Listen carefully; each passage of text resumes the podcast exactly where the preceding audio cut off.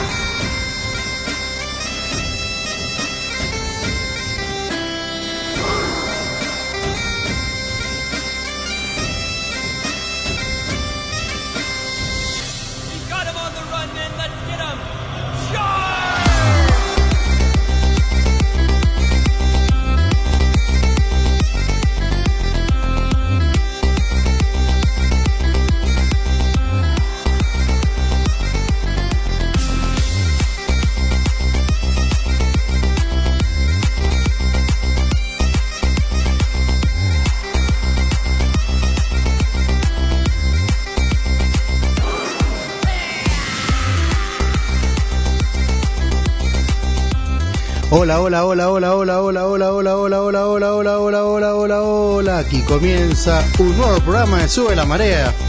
Buenas tardes, buenas noches, Agustín. Hola Hernán, buenas tardes. ¿Cómo estás? ¿Bien? Sube ¿Todo la marea. ¿Todo en orden? Bien, muy bien. Nos acompaña hoy DJ Raúl Palacios en la operación. Con este saco parezco Rod Stewart. Qué grande, qué belleza, ¿eh? 18 grados la temperatura en la provincia de San Sí. Juan, 20.04 la hora, San Juan, Argentina, e inclusive Las Islas Malvinas. Siempre Argentina, obviamente. No vamos a perder, Agustín, ni un segundo, pero ni un segundo de nada, Nada, porque nada. la entrevista es tan on the rocks, Sí. tan jugosa, que Petaquita en mesa también. petaquita en mes. Sí. Uh, qué belleza esto. Este sube a la marea, viene, viene ultra hiper recargado. Bueno, Agustín, le vamos a dar la bienvenida. Le vamos a dar la bienvenida. Lo conoces, me imagino. Sí, ya le, le hemos hecho varias entrevistas ahí de- del mítico Leinter Bar en los festejos, pero bueno, ahora lo tenemos acá en el piso. Era una- una, una linda nota y Era una obligación que viniera a los estudios universales. Porque acá estamos más tranquilos, ¿verdad? En San Patricio siempre ruido, Claro, pasarme los batones musalela, ¿viste? tenemos retorno, todo. más Exactamente. Bueno, Agustín, le vamos a dar la bienvenida. Él es Hugo Domínguez, es el responsable y socio cofundador junto a sus hijos, Huguito Pedro y Raúl, de la destilería Tres Domínguez. Justamente, tres domingos. Exactamente. Bueno, bienvenido, Hugo. Gracias Agustín, gracias Hernán. Eh, La verdad que para mí es un gusto. Ustedes son muy generosos con nosotros.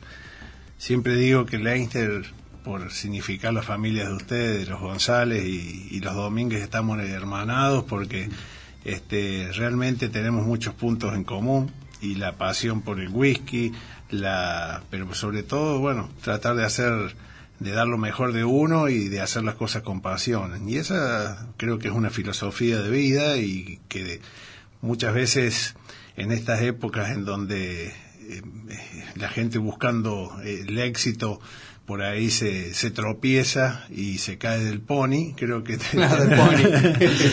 Del pony. tener los pies sobre la tierra y saber de que es más allá de que es una pasión, tampoco, digamos, este, no exagerar.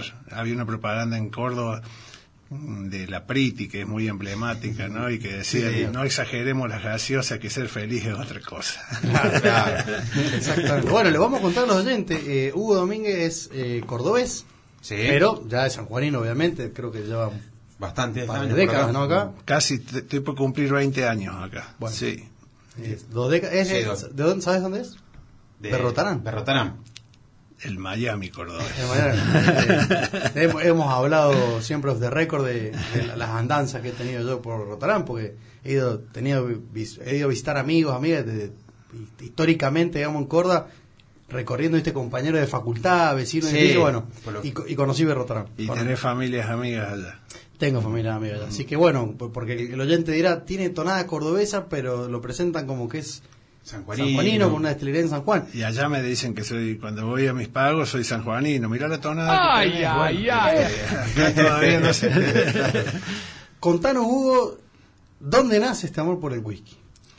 Mira, el- el tema eh, es que uno, bueno, ha tomado whisky, digamos, por beberlo, por, por gustarle la bebida, pero llegó un momento, yo tengo, voy a cumplir 55 y tenía 47 años y digo, voy a llegar a los 50 sin un proyecto nuevo.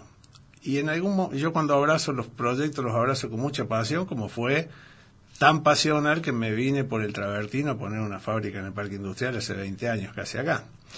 Y, pero la verdad es que, bueno, este, habría que fijarse también de, de que los próximos pasos, digamos, sean eh, trabajar en algo que no te des cuenta que estás trabajando. Claro. Entonces, empecé a buscar eh, y después, medio acomplejado, che, hace tantos años que estoy acá y no sé hacer vino, o sea, nunca he hecho vino y sin embargo tengo amigos que hacen unos vinos bárbaros y que son re generosos si hubiese querido, pero ¿cuál es la bebida que a mí me gusta? El whisky y, y pero whisky en San Juan, este cebada, viste, más para pampa húmeda y hasta que me empecé a dar cuenta leyendo mucho sobre el tema del whisky las grandes similitudes que teníamos nosotros por nuestro clima, en donde tenemos mucha evaporación, que evaporación es sinónimo de pérdida económica, pero que se da un fenómeno que se da mucho, por ejemplo, en Kentucky, en Estados Unidos, Ajá.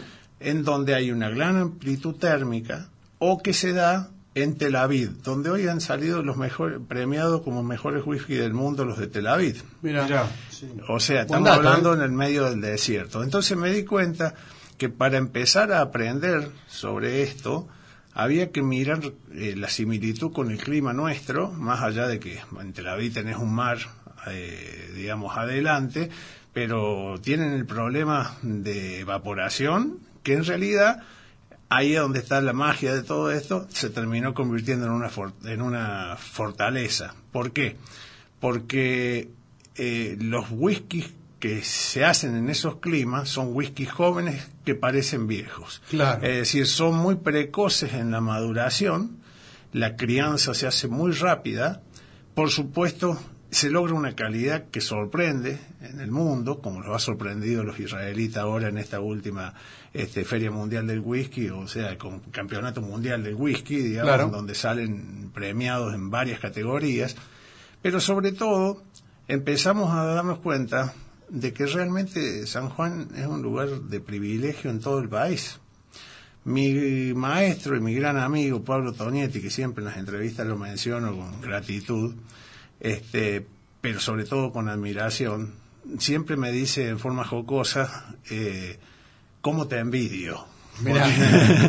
Dice, ese color que tenés en seis meses en el whisky a mí me lleva un año y medio. Y eh, bueno, y se ha dado una ecuación. Miguel Ángel dice que son tres años, un año de San Juan es tres años de Escocia. Miguel Ángel Reigosa. Reigosa, que es el, conocen los oyentes, bueno, seguro. Miguel Ángel Reigosa, que acaba de recibir el, el segundo Keeper of the Whites en Escocia, que es eh, un referente a nivel mundial. Y la verdad que un gran amigo, un inspirador, sobre todo también eso, un inspirador, un tipo que cuando le, cuando empezó esto le fuimos a tocar las puertas, lo contactamos por Facebook. Vení, cuando vengas a Buenos bueno. Aires te espero. Como O sea, nosotros cuando le dijimos si nos podía hacer una nota en la radio. tuviste Sí, sí, sí, una nota sí. de una, Una nota espectacular, bien, muy predispuesto. No, y con persona todo- con todo muy secreto, ¿te acordás que- sí, Y había cosas que te he contado en esa nota que ninguna otra nota lo he escuchado decir a Miguel. Yo te lo dije, a vos verdad, fuera micrófono. Eh, me sorprendió porque e incluso hay eh, por ahí mucha reiteración, porque bueno, eh, eh, la historia es una sola y la vas contando. Pero había detalles que contó ese día, como se, se relajó y Sí, tenía sí, porque ustedes imagínense que él tiene, el otro día me mandaba las entrevistas que le están haciendo medios de China, Sí, sí, medios- sí, sí. o sea, de medios De de todo, el mundo. claro. Le contamos a los oyentes, Miguel Ángel Reigosa, para el que no sabe, es el dueño o el fundador del Museo del Whisky, Nacional de Whisky en Argentina, y de, eh, fundador de la single de la, la Whisky Mar Argentina. la Whisky Mar Argentina. Él importan ellos mm, casi 200 etiquetas ya ahora y lo más eh, destacable es que eh, bueno, lo más destacable es que es argentino.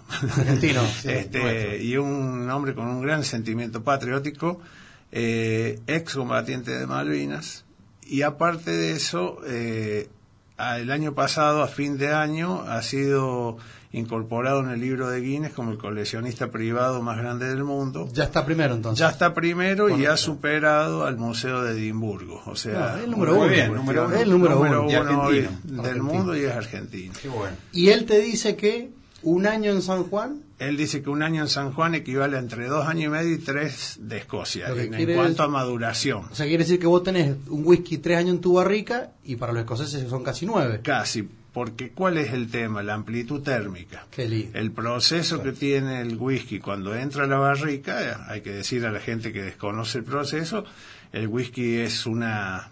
eh, empezamos de cero. El whisky es una cerveza sin lupular, Bien. Sin gasificar, por supuesto, y sin hervir. Ah, este, eh, eso es lo que distingue de la cerveza artesanal que pueden tomar ustedes.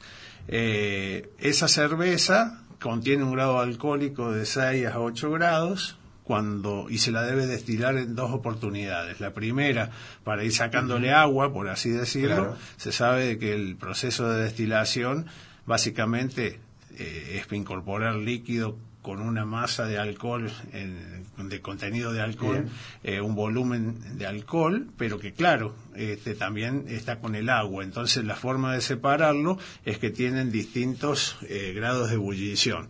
Es decir, a los 80 grados, el 78 a 80 grados el alcohol está evaporándose eh, y el agua a los 100. Entonces, manteniendo un proceso que, bueno, lleva una técnica para que no arrastre tanta agua y arrastre el alcohol, la forma de hacerlo es convertir ese alcohol en estado gaseoso y luego enfrentarlo a una masa de, en una, a través de serpentinas, Claro. Ah, claro. de una masa de agua fría, digamos, un, un efecto de shock y ahí volvemos a condensar ese alcohol que hemos podido separar del agua. Bien. El- esa es la primera. La segunda es la más complicada y es la que más nos gusta a los que destilamos, este, que es, es hacer de forma responsable y científica y con serios controles la separación entre lo que se denomina eh, eh, cabeza, corazón y cola. Cabeza están los alcoholes que son, por así decirlo, venenosos. Los malos, que claro. Sí. mucho que tienen muy buenos aromas, pero que no, no se deben incorporar. Son los que te dejan ciego. Los peligrosos. ¿no? Eso no es macana, es, es tal cual, puede matar gente o puede también generarles efectos colaterales como ese, Sí. ¿no? Y el corazón, que es lo que se embarrila, lo que se va a criar, y la cola, que en realidad no es nociva, pero no es rica, es decir, Claro, le- claro. le- no le aporta... el descarte. Claro, Sí. tiene gustos a, a ácidos lácticos, Ajá, o claro. sea, por ahí como al suero Sí. de, los de los tambos, de la Sí, sí, sí, vaca, lo- lo- o- encontrás ahí los fuseles, que son unos alcoholes pesados que tienen que si los que también hay que saber una técnica para que no pasen en el destilado porque si no lo vas a tener turbidez después en el, Ajá. en el Ah, destilado y eso no es bueno ustedes por ejemplo el whisky que ustedes han probado tiene 46 grados. ¿Por qué? Porque está comprobado que hasta 46 grados sin filtrarlo al whisky no va a tener turbidez. Si el alcohol del whisky tuviese, eh, no hubiese podido rescatar en el- la técnica de la destilación los alcoholes fuseles, que son como aceitosos, pesados. Ajá. cuando baje de los 40 grados se va a poner turbio. Mira, Es más, es tan así que si después le agregaras mayor contenido alcohólico de nuevo, volvería a estar nítido. Claro. Entonces, ¿qué te quiero decir? Bueno, esto es una... No me quiero ir por las ramas, pero todo lo contrario a lo que se hace cuando la gente de la colectividad turca eh, toma el anís turco. Vieron que el anís ustedes le echan... eh, a- está cristalino, le Sí, echan sí, sí. agua y se pone como lechoso. Sí. Bueno, eso es porque, a, a- a diferencia del whisky que queremos sacar, extraer, dejar fuera del destilado los alcoholes fuseles, en el anís lo tienen que tienen concentrar porque, a, digamos, la- al bebedor de esa que tiene esa tradición le gusta que cuando le pongan agua o hielo se transforme. en haga el, cambio. o sea, llega a ese estado de turbidez. Eh, una vez que el whisky se, digamos, cuando vas a extraer de esa masa de volumen, pasas de 6 grados que tenía la cerveza a 30, 28, y en la segunda destilada logras un promedio a embarrilar de 70% aproximadamente alcohólico. ¿Qué quiere decir esto? Todo lo que está ahí, que ponele que sea... Voy a hacer un ejercicio para que la gente sí, se sí. dé cuenta el rinde. Eh, partimos de un volumen de mil litros de cerveza, vamos a poder obtener aproximadamente entre 80 y 85 litros de whisky para embarrilar. La ca- eso es el Bastante. corazón. Bastante se desperdicia. Se desperdicia Sí, sí, mucho. muchísimo, o sea, Muchísimo. que no se aprovecha entre un 8 y Claro, un 9%. casi un 8-9%, exacto. Entonces, y después tenés la evaporación, o sea que se desperdicia Se sigue más. desperdiciando, claro. Que vos en Escocia tenés uno y medio, dos, y en San Juan podés llegar a un tener montón. hasta un 15 Claro, año. Ahí volvemos, Sí. retrocedemos Ahí por está. lo que estaba hablando Ahí Hugo, tenés- de la famosa Nos evaporación. favorecemos en algunas cosas y bueno, no Eh, o sea, lo importante de esto es tenés que tomar un camino y pararte en algún lado. Claro. Y yo me paré en el desierto. Yo hago whisky en la intemperie. Entonces, cuando digo yo, digo mis hijos, por supuesto, que son Sí, los sí, sí. dueños del proyecto, ¿no? Y los destinatarios finales de esto. Yo soy el master distiller, digamos, o el aprendiz distiller, como me gusta decir. No te gusta que te No digan me más. gusta que me Vos no te gusta. Humildemente no te gusta. Siempre me gusta aprender todos los días. Entonces, el día que deje de aprender, me aburrí y dejo de hacer whisky. Claro, Por eso no, quiero ser sabe. aprendiz eterno. Está perfecto. Entonces, yo creo que la esta es una bebida que tiene mucha pasión. Yo antes de entrar en el mundo del whisky también este bebía ron. Ah, bien. Rico el ron, ¿eh? Es muy rico, bebía el ron cubano, el ron. Hay buenos ron incluso, pero bueno, el cubano siempre se ha destacado. Eh, llegó un momento que yo me doy cuenta que en todas las otras bebidas encuentro un techo. En esto es un desafío porque todos los días de tu vida aprendes algo nuevo. Porque te lo brinda la experiencia o porque hay un libro que encontraste y lo pudiste traducir, porque todo el material nuestro casi todo es en inglés. En inglés, claro. Entonces tenés que traducirlo y tenés... Y sobre todo por experiencia y sobre todo porque también uno este, se va dando ciertas satisfacciones.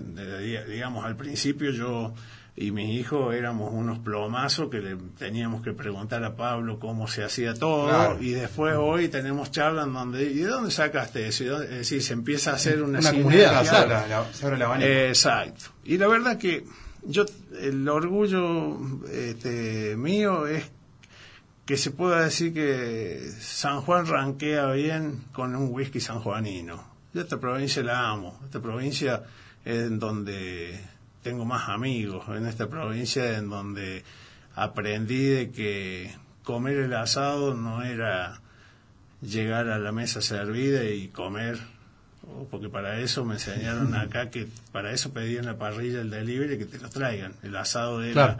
detenerse y comerse, hacerte el fernecito y Claro. andar haciendo, es decir, esas cosas Claro, simples de la vida. Compartir todo el momento. Yo aprendí a vivir en San Juan y me, me vine a los treinta y pico de años, ¿no? casi 40.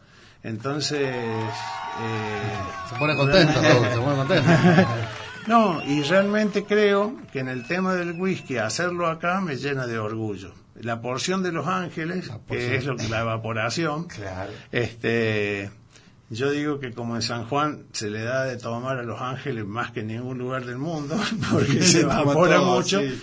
que es muy difícil que yo vaya al cielo, pero si llego a irme y encuentro con algún ángel, me van a recibir con los brazos abiertos. No tengo duda. Claro, y, sí, y ah, no. todos curados, ¿viste? Exacto. en ronda ahí. Vos imaginate, Agustín, en, en, en carpintería, cómo están los, los ángeles, ¿no? Sí, la porción de los ángeles, que es muy, muy generosa. Están sí, esperando, porque allá no hay whisky, pero hay una obra, una obra que estamos haciendo. Es muy suculenta la porción de los Sí, ángeles. claro, no solo vino. Bueno, Agustín, ¿podrías mencionar las redes sociales? Bueno, para, vamos a ir- para algún oyente que quiera hacer una pregunta, porque Arroba sube la marea ok en Twitter y en Instagram y el WhatsApp 0645 500 581 0645 500 581 para que manden mensajes, preguntas a Hugo, aprovechar que no todos los días eh, se, se puede hacer una consulta sobre whisky, sobre lo que es hacer un proyecto acá en San Juan. Algo muy novedoso y todo para nosotros, algo nuevo. Mucha- el tema de whisky acá en San sí, Juan. y mucha en gente se, se está enterando. Y muchos están enterando. muchos no, en este no momento, tenían sí. eh, ni, ni- ni conocimiento de que en San Juan está este proyecto que está Sí. encaminado con unos con Claro. digamos con unas presentaciones de ya que nos va a contar Hugo que en las Whisky Live ya dan que hablar digamos Muy bien rankeado. y los sanjuaninos en un rincón ahí pum, empiezan a hacer ruido este bueno mira primer saludo Julián Olivera saludos al gran Hugo Domínguez el bajista del whisky Tenemos esa Sí, pasión, lo que pasa es que él toca bien y yo no. Eh, Un abrazo grande. Vos sabés que una familia que adoro y en cada reportaje al final termino en un lugar común, pero lo extraño mucho Ricardo. Eh, ha sido una persona de la que he admirado y en tiempos de otras actividades eh, el mejor entrevistador que tuve porque era un tipo con una cultura general tan grande y con temas de, de economía, de política y todo, pero siempre con mucha profundidad. Una persona que, aparte del cariño que le tenía, porque después terminábamos hablando de música, este, pero la verdad que siempre ha sido un honor y toda la familia. Estos pibes este, salieron todos buenos, eh, todos talentosos, todos buena gente, buenos amigos, ¿viste? La verdad que le tengo mucho cariño. Dice, eh, el DJ Raúl dice que no todo. ¿A quién le No estaba pegando? ¿A quién? No me quemé, no me quemé. No me quemé, ¿cuál No me quemé. cuál de los cuatro? ¿Cuál de los cuatro? Hugo, con- contanos hoy eh, ¿qué, qué, qué tipo de whisky estás haciendo. Mira, hoy vos sabés que son ensayos, digamos, y que se, se, se presentan, no está a la venta, nada, pero se presentan en, en las ferias para que la gente vaya dándonos el veredicto. Claro. Y la verdad que hemos tenido grandes satisfacciones. La Whisky Light de Puerto Madero, la Whisky Light de Ushuaia, la Whisky Light del Gondel Center en, en Parque Norte. Es decir, cada y ya tenemos muchos seguidores, muchos fanáticos. Muchos feligreses. Claro, el problema grave es que, bueno, como No está la a la venta, como no hay, digamos, más que esos ensayos, entonces han probado algo que les ha gustado y, y parece que uno fuese un exótico que no, que no quiere venderle. Y es que no, todavía nosotros estamos en el montaje de un proyecto en carpintería que le podemos contar a la gente, es reciclar una bodega de 1956 que fue hecha y que en realidad fue la primera mostera que tuvo San Juan que nosotros las estamos embelleciendo y adaptando. Claro, con todo lo que lleva. Hemos hecho algo muy loco. Todas las, esta bodeguita que ha sido chica en su momento, pero que tiene mil metros cuadrados y está en el medio del campo, este, tenía piletas de hormigón armado en superficie, no en sótanos. Entonces, Ah, claro. Eh, ¿Qué hicimos nosotros? Empezamos a hacer boquetes en el hormigón que nos llevaba para, por ejemplo, una puerta placa, cada puerta placa, cuatro personas con martillo de piso, pero colgado, para romper el hormigón y podíamos hacer un boquete por semana.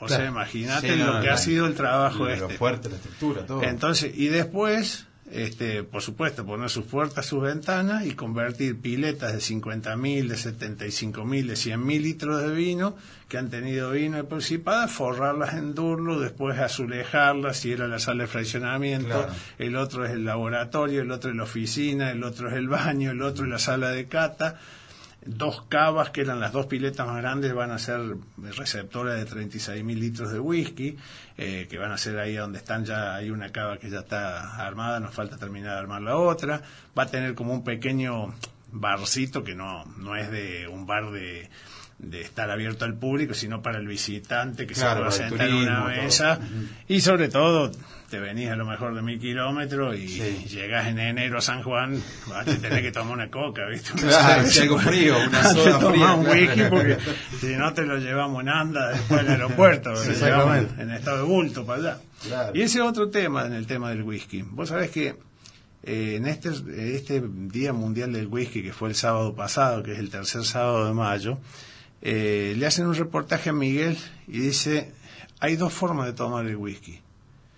Para matar penas o para disfrutar y degustarlo y esto. Nosotros acá no matamos pena con el whisky. Claro. Claro. ¿Me entendés? O sea, para nosotros, porque hay mucha gente, digamos que al final, bueno, la metamorfosis de casca la tengo en cada feria a la que vamos. Eh, cuando hay gente que no tiene conducta para tomar. Y yo hago mucha, mucho hincapié que no es un cliché esto de beber con moderación, porque este, le arruina la fiesta, esto para nosotros los que nos gusta esto, encontrarnos, eh, pasarnos secreto, pasarnos este, técnica, eh, confraternizar, Claro, sí. es una fiesta realmente, o sea, por eso la Whisky Light es una fiesta. Sí. Y por ahí llega una persona que se va a emborrachar ahí. Entonces eso le arruina la fiesta a todo. Entonces esa gente casi que naturalmente se va marginando un poco Claro, y, sí. y Se no se puede, porque no se puede este eh, digamos nublar una, una cosa que tiene tanto brillo como es una ceremonia anual que le espera el tipo que está en el tema del Claro, lugar. sí, sí, sí. acá hay, eh, se convoca eh, hay algo muy lindo que ha pasado en el whisky ya se lo puede analizar como un fenómeno inclusive que ha ido eh, teniendo distintas aristas, adquiriendo distintas aristas con el tiempo. Por ejemplo, hoy escuchaba una nota de la televisión española en donde España ahora le ha ganado a Alemania el segundo lugar de compradores de barrica de whisky escocés. ¿Por qué? Porque ya ahora se habla de whisky como un commodity, igual que el oro, igual Ah, que... mirá. ¿Está? Hay Sí. una nota hoy, la pasaban en televisión española.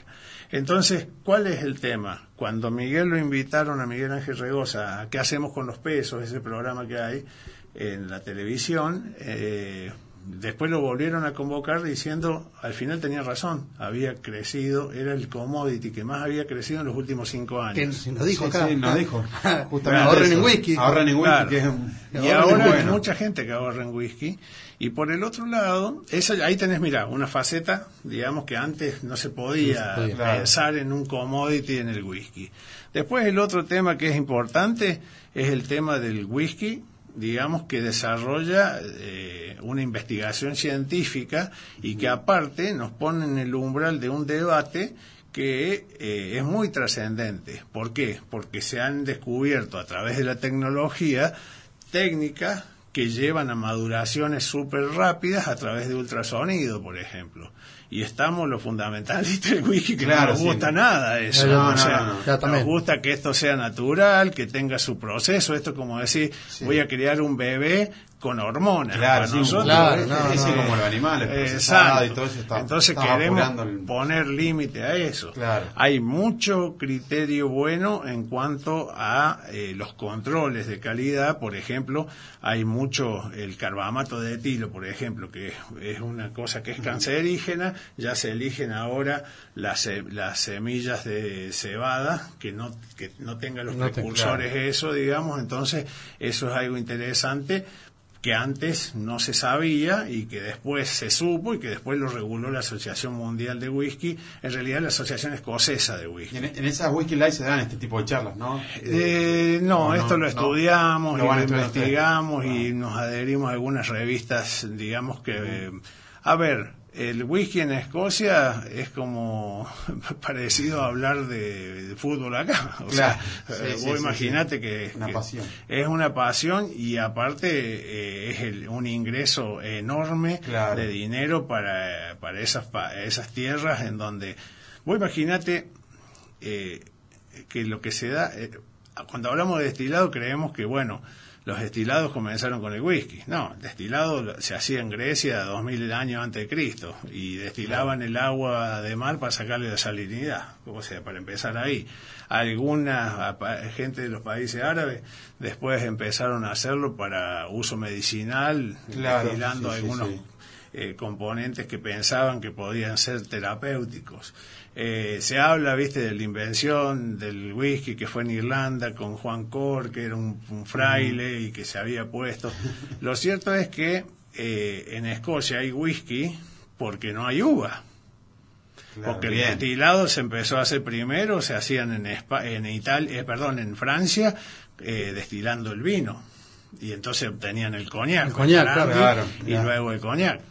Y en los primeros whisky que se hacían tanto en Irlanda como en Escocia eran whiskies este, que en realidad eran new- lo que nosotros le llamamos new make, es decir, que no tiene crianza, que sale con el color del agua. La gente Ah, debe bien, saber que como- cuando el destilado sale, cualquier destilado que sale del destilador es color agua, es como el alcohol de mano. Claro. Claro. Luego logra su color a través del contacto con la barrica. Claro. ¿Qué sucedía? No había vinos. En aquellos años venían en barco y salían con vinos en barrica, pero en el- hasta que llegaban a Escocia se oxidaban y se creaba lo que era el jerez. Se Ya, con todo el- jerezaba. Con todo el tiempo que llegaba. Después que se tomaban el vino, la barrica quedaba ahí. Y cuando empezaron a destilar el, el fermentado de granos, che, ¿dónde lo metemos? No había barrica, no había barriles de plástico. Claro, De sí, ¿dónde velocidad. queda eso? Entonces, sí, metieron en la barrica esa. Y sin querer lograron esta bebida.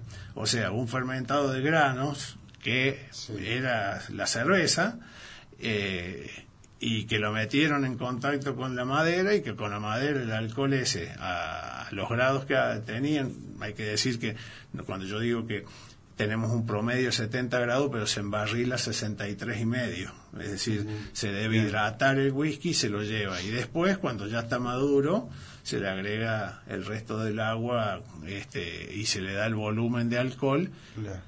eh, que en este caso debe eh, obedecer a las normas del código alimenticio, en el caso nuestro Claro. Argentino, país. que la verdad que está muy muy viejito. Está recontra verdad. Entonces de pronto vos eh, querés tomar el caja que se llama, que es el como sale de la barrica, Sí. y en Argentina no lo podés eh, tomar, porque si lo embarrilaste a 63 y medio, suponte que haya perdido un poco de potencia de barril y que esté en 60, pero acá te dice que más de 54 grados no podés, no, no es para consumo humano. Bien. Este, y en todos los países del mundo sí. Eh, lo que sí es unánime es que no se considera whisky si la bebida tiene menos de 40 grados. Por eso verán que las líneas comerciales casi todas tienen 40, Pasan de 40 grados. Bueno, Agustín, vamos a hacer una, una- un entretiempo comercial, entretiempo, como decimos una siempre. pausa, sí. Tengo un montón de mensajes, ya te voy a, voy repetir.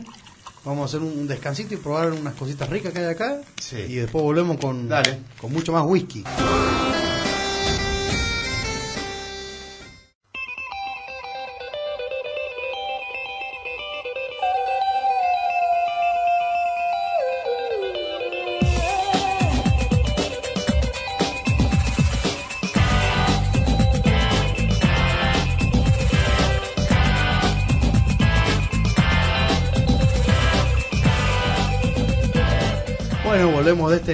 Entretiempo comercial. Salimos a jugar este segundo tiempo con la garganta feliz. Sí, feliz. Sigue mandando saludos. Bueno, Julián Olivera dice que, un- que- dice que un whisky que todavía no se puede vender y ya tiene un montón de feligreses. Éxito asegurado, que dice que el primer destape es asado. Bueno, nos contó Claro, la otra vez. Hugo que hay una antena. ¿no? Ese que se hagamos un programa especial. Eh. Sí, estaría lindo, Bueno, ¿no? vamos a un programa de radio. un día. concepto Aprovechamos. whisky. Concepto de whisky, ahí está, concepto de whisky. A mí me gustaría un concepto de whisky con, con Sube- sube el, whisky. clan, el clan Domínguez y, y después Bien. del otro lado unos 5 o 6 más. Perfecto. A ver, eh, bueno, un amigo acá. Bien. Eh, la pregunta para Hugo: ¿la materia prima que utiliza para la elaboración es de Argentina o importada? ¿Y qué opinas sobre los whisky japoneses? Bueno, Eh, lindo, nos vamos a meter un terreno interesante. Bueno. Pero si querés, arrancamos por la materia prima. Dale, la materia prima utilizamos de las dos. Eh, compramos la, la- para el ahumado, que es la verdad que el whisky que más éxito tiene. Me estoy dando sed. Eh, Me hago encima, perdón. Nosotros Sí, compramos cebada escocesa malteada con turba escocesa en origen, esa es 100% importada. Este es marca Crips, que es una, una eh, maltería muy muy buena, que desgraciadamente en época de pandemia se incendió. No. Entonces la están reconstruyendo y ahora nos está costando, más allá de todas las otras trabas, es todo lo que pasa en este país. conseguirla. Eh, y después eh, la empresa Cargill fue vendida y ahora se llama UMA.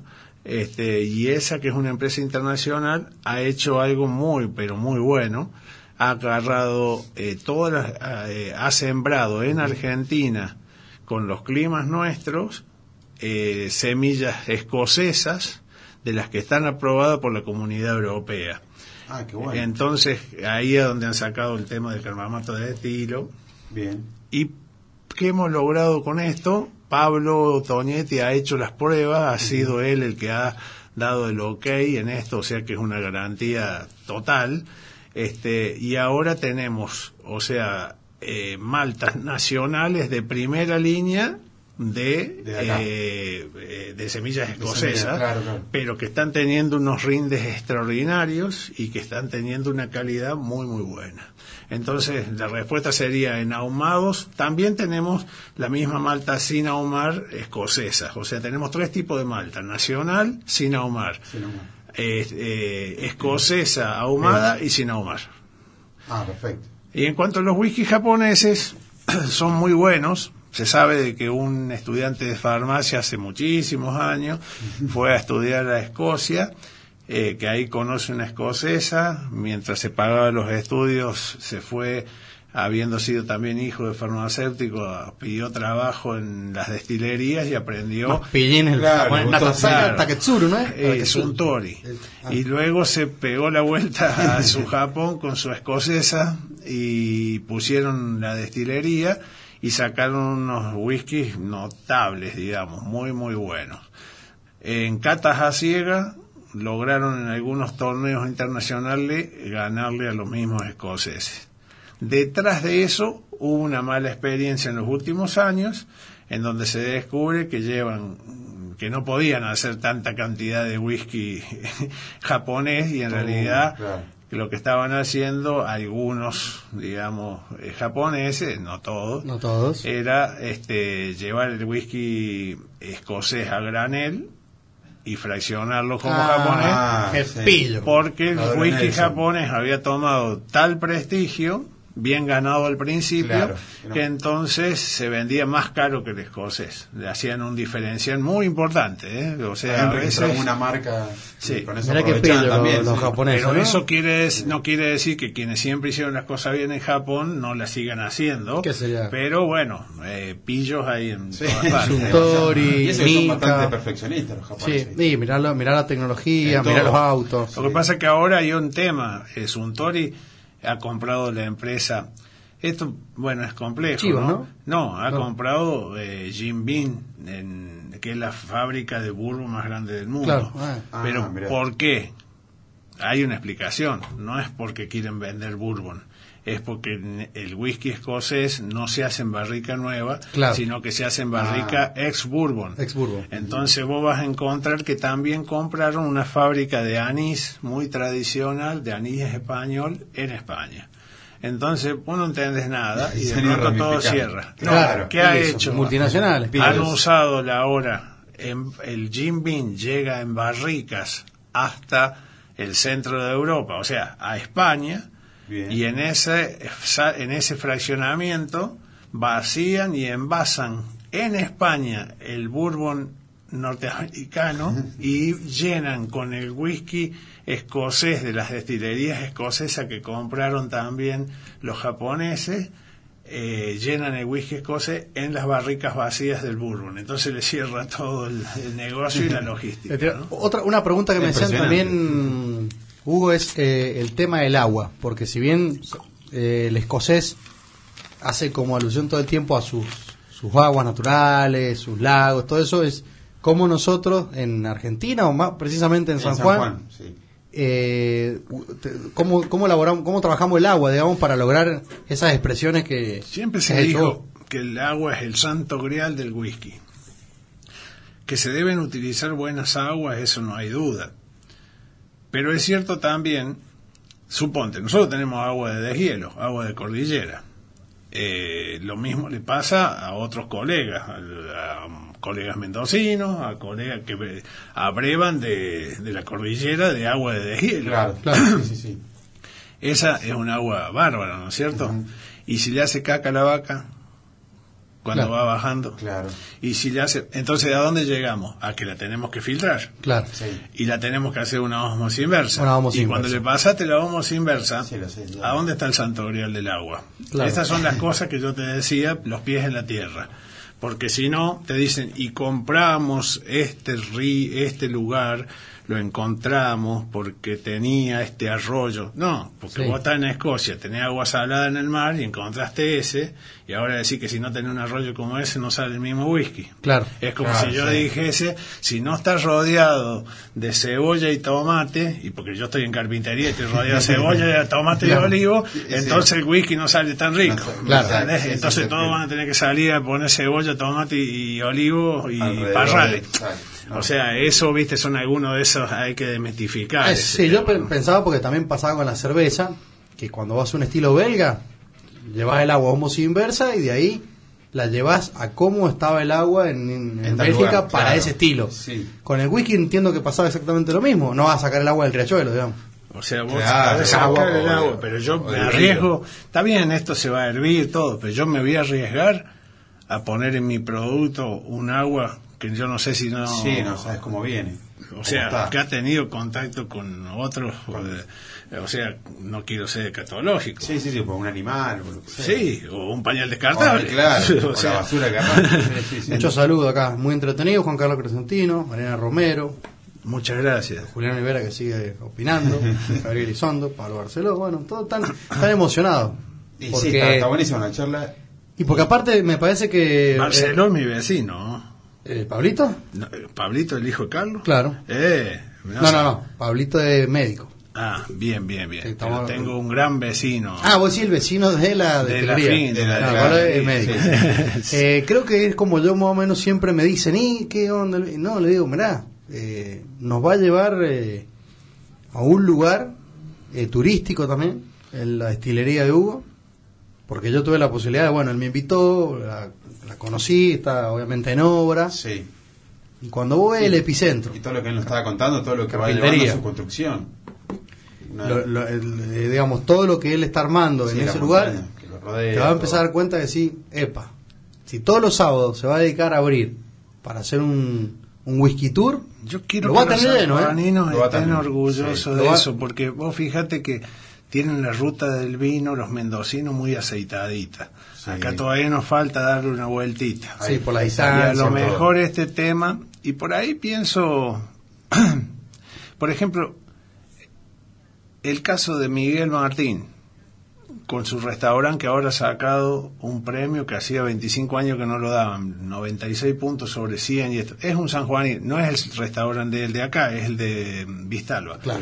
Bueno, sí. se hizo allá, pero lo hizo un sanjuanino. Es decir, Claro. nosotros tenemos capacidad de desarrollar proyectos grandes que se puedan mostrar al país, al mundo, desde Sí, acá. claro. Y aparte que acá hay otro tema que yo me estoy olvidando y que es fundamental.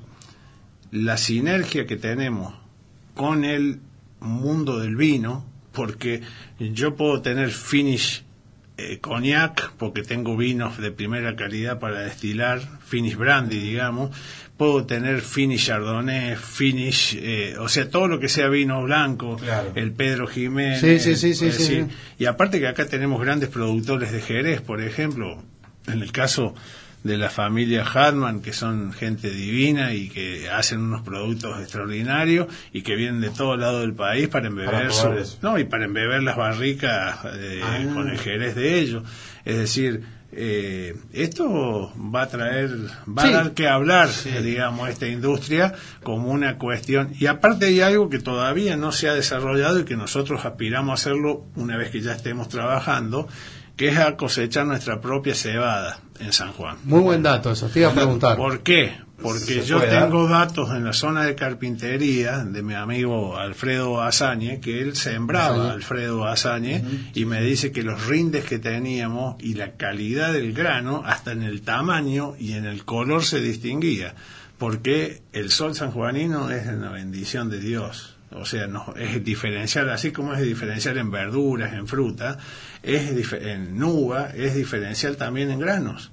Cuando llega al mol- cuando llegaba al molino acá en San Juan el, el trigo que venía de Córdoba y el trigo que se cosechaba en San Juan eran parecían que eran dos eh, granos diferentes. Diferentes, es decir, porque uno tenía un tamaño que casi le sacaba medio este grano a- a- al, al otro y el color era un color oro contra un color pajizo. Claro. Entonces, eh, Claro, yo sí. creo que eh, esa va a ser el desenlace final de todo un proceso Tener que de esa ahí. forma vamos a tener un, un single malt estilo escocés, pero bien argentino. Bien, Argentina. Bien, buenísimo. Y- Aparte de tener y- toda tu, y tu San ahí, San Juanino. Tenés la barrica que se, se, se va a, a- a humectar con vino sanjuanino. Vas a tener el grano, vas a tener, es decir, lo único va a ser el tema de la levadura, que nosotros compramos levaduras importadas, digamos, porque todavía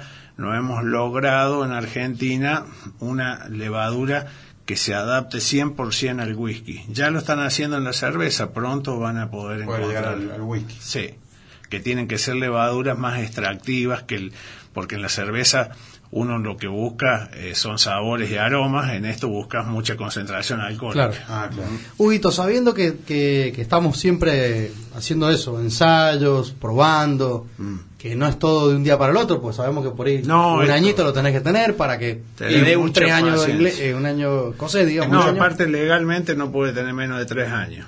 O sea que todos tus whisky van a ser nueve años escoceses, Sí, por decir. y Tres- no vamos a tener seguramente tantos whiskies eh, de guarda, porque cuando lo vas a buscar no hay más whisky, se va Claro, todo. Claro, todo. se, lo, se lo tomaron los, los famosos ángeles de cafetería. Sí. ¿Qué, qué tipo de whisky estás haciendo? Justo el, El ahumado, malt ahumado. eh, que se hace con malta escocesa, como le decía, o sea que tiene 50 eh, ppm de, de ahumado, que es, un, es bien potente. Bien potente, bien fuerte. Después estamos haciendo el clásico, que se hace con malta nacional, el clásico con malta este, importada, Bien. y también distintos finish. Tenemos un finish cognac y un finish Pedro Jiménez, eh, que son más o menos los que hoy estamos, y un finish Jerez, que es el fuerte nuestro.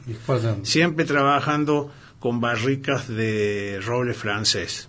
Y ahora estamos metiendo ahumado en ex bourbon. Es decir, barricas que nos ha, hemos hecho unos canjes con Pablito, porque él cría en bourbon Bien. y está loco ahora al de contento con las barricas este, eh, aumentadas con Jerez. Varios vienen a buscar barrica acá. No Sí. me enteré que la gente Sí, de la Lazana sí. también. La gente de la Lazana es muy amiga de la gente de Hadman, la gente, el doctor Satulowski de Casares, Casares. Whisky, el otro día la gente que está por ponerse ahora, unos chicos de La Pampa, que van a dar que hablar también, eh, mucha gente. Saludos desde la falda para vos, Hugo. Hola, abrazo grande para Hugo Domínguez. Felicitaciones por tu charla y conocimiento de whisky. Creo ser uno de los primeros en probar ese ahumado excelente. Abrazo desde la falda, Sierra de Córdoba. Y bueno, acá está la foto, seguramente lo. Duilio Lieberman. No, no, Duilio no, Lieberman. no nos puso la foto, pero bueno, está con el brazo y no, no, no lo puedo. En este teléfono que llega de la red no, no puedo ver la foto. ver. Pero bueno, el amigo de la falda que Bueno. dice ser el primero. Eh, ya nos pusimos celosos, Es che. un sí. gran amigo de toda la vida, toda la familia. Este, Tati, Dulio, Gise, la verdad que, bueno, este es un saludo muy especial para mí. Gente Se que van, quiero se van mucho. copando ahí de Claro, todos lados. Sí, de la de Córdoba, así que le mandamos un saludo también. Me están Eh, escuchando. digamos, si bien uno tiene en cuenta que, que el whisky es eso, eh, ocasiones, momentos, ¿qué, ¿cómo lo ves vos a qué ocasiones tres domingos, digamos? Nosotros tuve- yo le hice trampa a mis hijos. Cuando pensé que a lo mejor podían dejar de darme bola, Bien. los convoqué a un proyecto, no es así porque son muy cariñosos conmigo, pero yo dije, así como dije, voy a buscar algo que pueda hacer, que pueda trabajar y me dé cuen- no me dé cuenta que estoy trabajando. Que, que te diviertes, sea un pasatiempo. También sí. esto fue un motivo, ¿por qué? Porque todos teníamos distintos gustos. A Raúl le gustan mucho los negocios, a Hugo eh, el tema de los cuatriciclos, de todo esto, Claro. a mí me ha gustado toda la vida la política. Eh, no había un común denominador. El whisky fue el común denominador. Hay una pasión, los pibes destilan muy bien, la verdad que este muy bien, eh, tienen la técnica muy clara, tienen una misma filo capaz que no nos ponemos de acuerdo qué revestimiento le vamos a poner a la pared esa en la destilería. Claro. Pero sí nos ponemos de acuerdo de que nosotros queremos hacer pocos litros muy, pero muy, muy buenos. Digamos. No me interesa que dentro de 10 años o 15 años, que quizá ni estoy, eh, alguien se tome un whisky y diga cuánta cantidad de whisky, sino que diga qué whisky se hizo San Juan. Calidad, Calidad y no cantidad. Calidad y no cantidad. Esa es la filosofía que compartimos y en todo eso, por eso, nosotros por ahí tenemos rindes, no, siempre tenemos el menor rinde Claro. del mercado argentino. O sea, ya sea o por evaporación, que es crianza rápida, o porque los cortes que hacemos son muy finitos. Es decir, tiramos mucho. Hace de cuenta eso del jamón del medio. Bueno, Sí. nosotros Jamón sacamos el jamón del medio y el resto lo tiramos. Llevas muchas pruebas así de desperdicio. No, es que no hay. eh, acá es. Es. Mira, si yo te doy mil litros de cerveza y vos sacas 160 y un colega mío Sí. saca 160 litros y yo saco 80, es como si yo te doy pan rallado y te doy un kilo de carne y vos sacas cuatro kilos de milanés y yo saco un kilo y medio. Claro. o sea, algo... sí, sí. Algún, algún- Algo raro no fue más que por ahí. Eh, yo, yo creo que, que justo siempre lo hablamos también, eh, que para vos eh, tres domínguez, o sea, la destilería, que era eso, eh, una... Porque bueno, Raúl está en Buenos Aires. Raúl en Buenos Aires, hubo en Berrotarán, que es el pueblo en- nuestro, En Córdoba, y bueno, y, Hugo- y yo Hugo acá. Y, Sí, y sí, viajan tu hijo acá a destilar.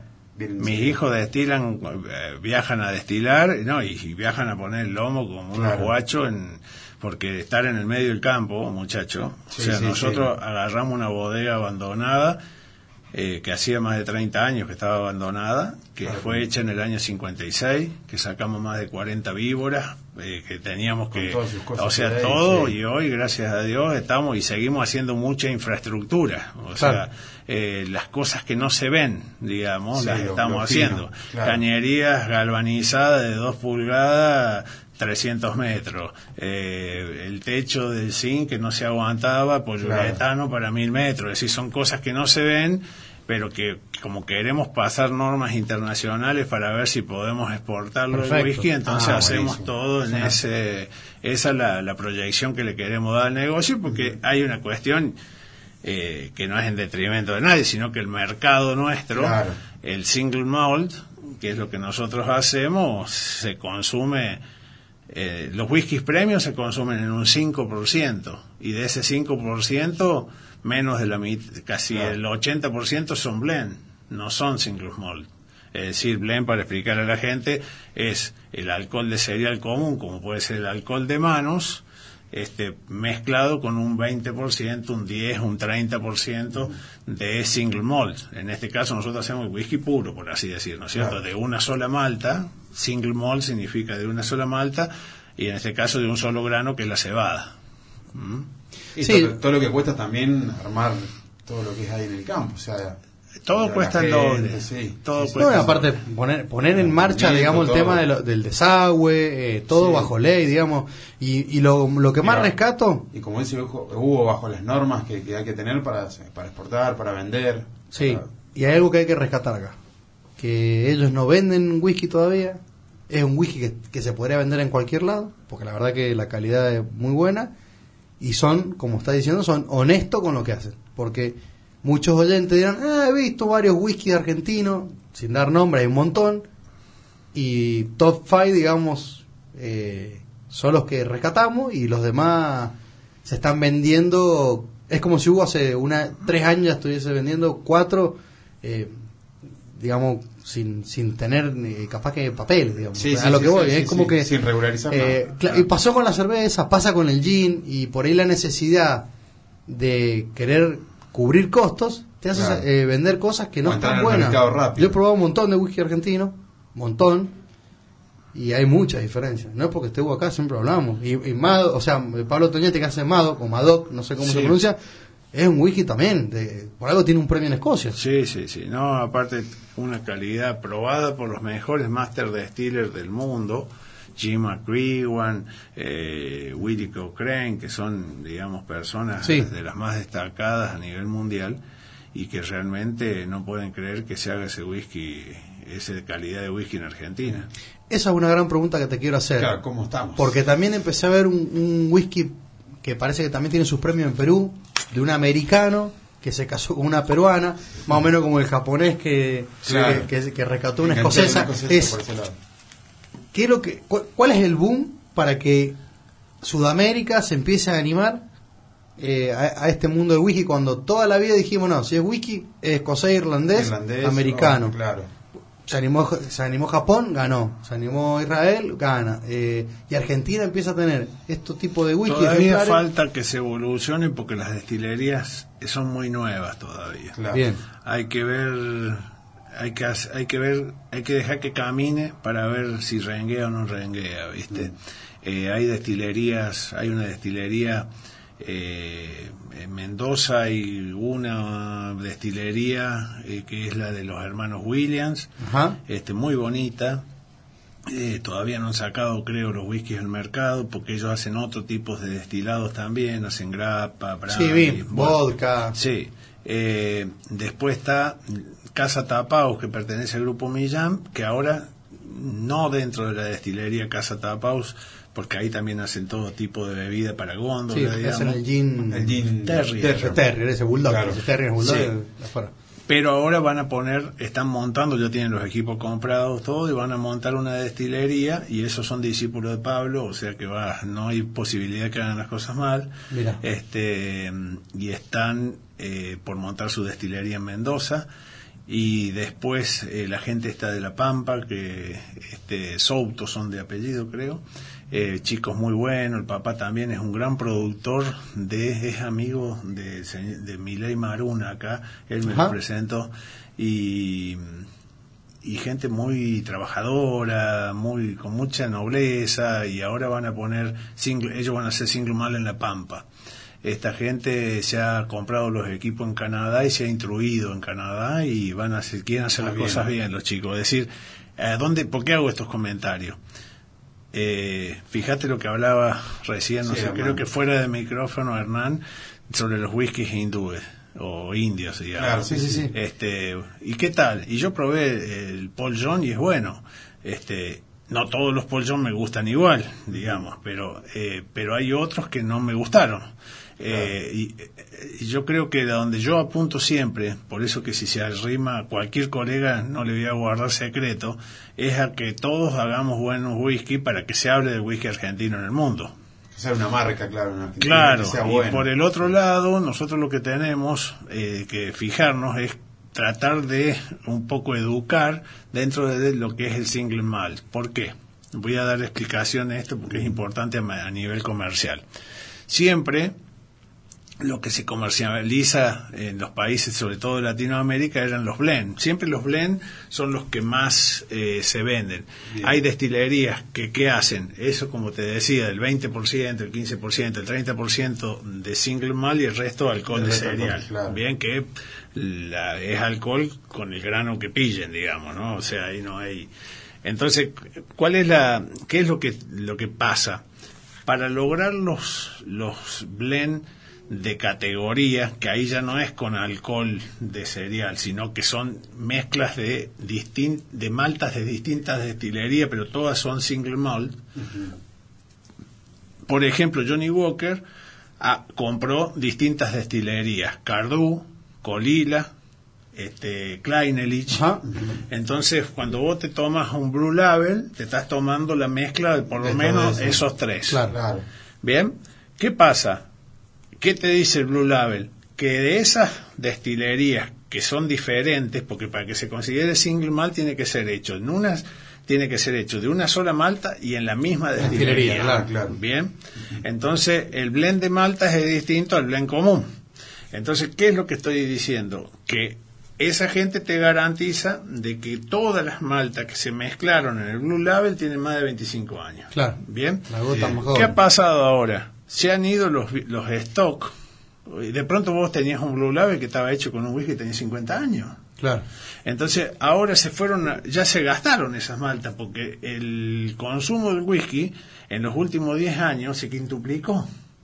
Entonces no quedó más Malta. Y ni te cuento en la pandemia, donde gente aprendió a tomar whisky. Claro, Sí, mucha sí, gente. mucha gente. Mucha gente. Porque no sabía o porque yo, por ejemplo, yo durante, yo si tengo que manejar, no tomo una gota de alcohol de ningún tipo, ni siquiera whisky. Me muero de ganas por probar. Yo no voy a tomar whisky porque tengo, Porque te- por una manejar, cuestión de seguro. mm, prudencia. sí, y porque aparte siendo destilador, más el ejemplo tengo que dar. Claro, correcto. Entonces, porque si no, digamos, eh, y, ¿y cuál es el tema? Eh, la gente que estaba encerrada, que no tenía que manejar, que no tenía que ir a trabajar, que se le había hecho lo mismo horario. el día y la noche, entonces de pronto, si había uno en la casa que le picaba ese bichito, y de pronto han descubierto una bebida exquisita, noble, que hasta por ahí asustaba, viste, que cuando éramos chicos Sí, decían whisky, sí, como sí, que era, sí. viste, un calibre de 38. Claro, tomar- como que tomar whisky era de o, o- o- o de viejo ronco con el dálmata al lado de la Bueno, ahí ya tenés el otro tema. O tomar que yo quiero whisky hablar de también. eso también porque es muy interesante. La cantidad de jóvenes, hoy el consumidor más grande de whisky es, tiene entre 25 y 40 años. Y la cantidad de mujeres que se han incorporado con- al tema de la bebida y lo que saben y lo que aprenden.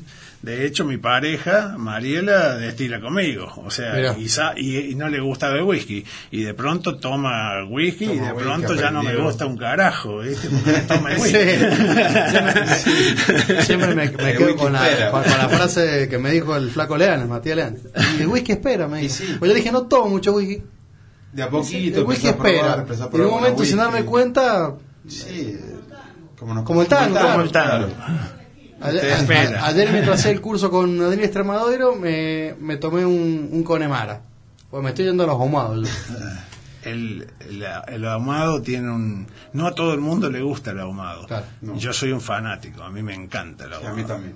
Es como que estoy, cierro los ojos, ¿viste? y estoy en, en la serie Aulander, ¿viste? Sí, sí.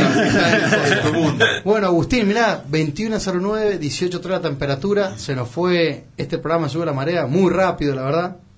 Te digo que esto para, para para hablar tres para horas y cortar y, y- comer y, volver a hablar y tomarse un whisky, que Raúl ponga una musiquita y volver a hablar. Ya lo vamos a hacer en el concepto de whisky allá. Yo no, no Claro. quiero... Eh, En, en, en el Escocia San Juanino, que carpintería, ¿eh? Ah, Ah, bueno. sí, sí, sí. Lo vamos a defender a De capa y espada. Bueno, Agustín, una entrevista exquisita con Hugo Domínguez. Espectacular como Para el que se enganchó tarde, él es el dueño, responsable, cofundador con sus hijos de la destilería Tres Domínguez, la única destilería de whisky en San Juan, con calidad top 5. Redes sociales, Hugo, si crees. Redes sociales. Mira, en Instagram estamos como Destilería 3 Domínguez, Destilería guion bajo 3 guion bajo Domínguez guion bajo. Perfecto. Ahí pueden entrar para, Lo para que vayan único, chusmeando. sí, lo único que tienen que saber que no se vende en ningún lado. Si No, alguien dice que está vendiendo Tres Domínguez, es mentira. Mentira. No, sí. Hay pruebas de ensayo como petaquita, botellas ahí, pero Y otra cosa, este, muy importante, mi amigo Sergio Montt, sí, ¿le puedo mandar un saludo? le podemos mandar un saludo bueno. eh, con aroma a whisky. bueno, un gran abrazo para, para mi amigo. Bueno, Agustín, nos despedimos. Nos vemos- nos vemos fin de semana largo, así que nos que- vemos el martes, que viene. El lunch va, Sí. como dicen los, como brindan los. Ah, claro, claro. Y esa petaquita que está ahí, eh, me va a convidar después, ¿no? Sí, vamos a ir tomando acá. Hoy le tocó a Agustín. Pero no, yo no puedo quejar. Yo soy un malcriado de tres domingos. Bueno, un abrazo para todos un los oyentes. saludo para Juan Pablo Delgado que me ha mandado. Excelente. Bueno, tirate todos los saludos si También, tenés. así que este un fuerte abrazo para este amigo tan querido, que es amigo en común. Sí, y está que llegando. un saco. no ha ido a conocer la destilería todavía. Ya vamos a hacer un whisky tour y vamos a llevar a Whisky todos. Está terminando de contar plata y entonces no le pone pasión a mi proyecto del whisky. Exactamente. Pobre proyecto mío. Exactamente. Bueno, gracias, Gracias, a todos Hugo, los por tu tiempo y por venir. Gracias, Muchas gracias, Hugo. chicos, tan generosos como siempre. Muchas gracias, Hugo. Hasta luego.